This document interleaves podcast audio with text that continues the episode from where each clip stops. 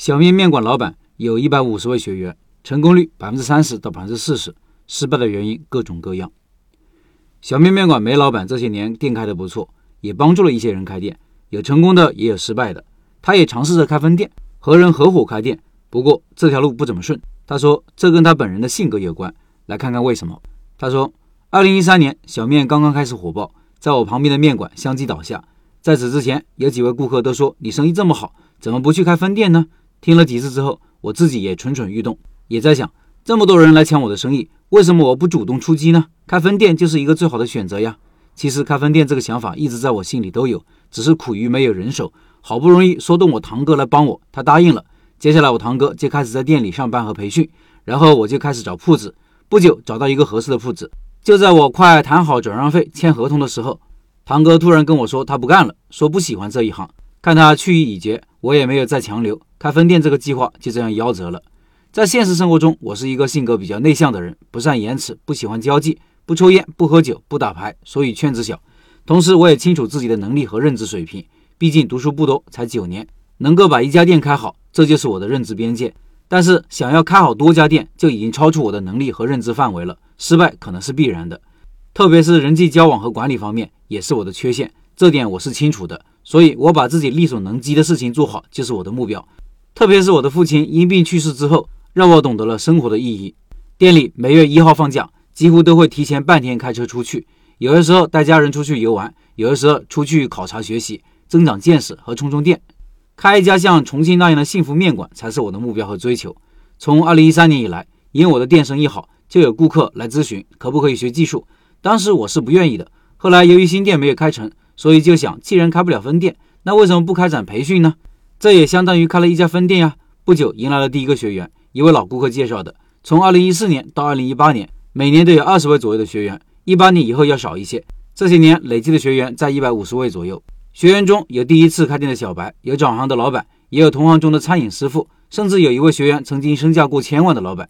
学员中百分之六十都有开店，没有开店的原因也是众多的，有的是找不到合适的位置，有的是没有人手，也有学了之后反而短缺不敢开店的等等。开店的学员中有失败的，也有成功的，有的学员甚至超过了我，成功率大概在百分之三十到百分之四十。每一个学员的成功或者失败，事后我都替他们分析和总结过。失败的原因大概有以下几种：技术学得不过硬，开店选址不对，夫妻意见不合，合伙开店的，还有就是不听建议的，思想保守的。其中最多的原因就是不听建议，思想保守。餐饮业虽然是一个进入门槛很低的行业，但是成功的门槛却很高。所以，对于餐饮小白来说，听话照做，跟着前面的脚步走，才不容易掉进陷阱。对于餐饮老手来说，也是要与时俱进，才能步步为营。在二零一七年，我有一次开分店的经历。那个时候，我表弟说跟我一起开店，我欣然答应，同时也是给自己一次开分店的时间。我们是合伙的，我占百分之三十股份，表弟占百分之七十。选址就是在我们这个镇的火车站旁边。按照约定，开业前所有的事情都是我说了算。所以这个店从选址到装修到筹备到开业到开业后一个月都是我在指挥，表弟负责执行。这个店用的是我的店名，我的店在我们这个地方那个时候已经有一些名气了。开业后生意不错，从开业三十斤面到一个月之后每天能卖五十斤面。一个月后，这个店全权交给表弟打理，我就不参与日常运营了。当时分店里除了我表弟两公婆，还请了一个收银员和一个洗碗阿姨，基本保持每天五十斤左右的面，营业额保持在一千五到一千八。店员工资每人两千，我表弟公婆每人两千五。除了工资、房租、水电等支出外，这个店每个月有一万左右的纯利润。我百分之三十的股份能分到三千左右的钱。但是九个月后，我退出了股份，为什么呢？因为我当初选址的时候看中这里是个火车站，人流比较大。后来随着市里面的火车南站的开通，这里的人流明显被分流了很多，所以生意有所下降。除了店员工资和房租和其他支出，利润不多了。因为是合伙制，所以就必须要请人。后来我跟表弟商量，我退出，然后把这个店全部转给他。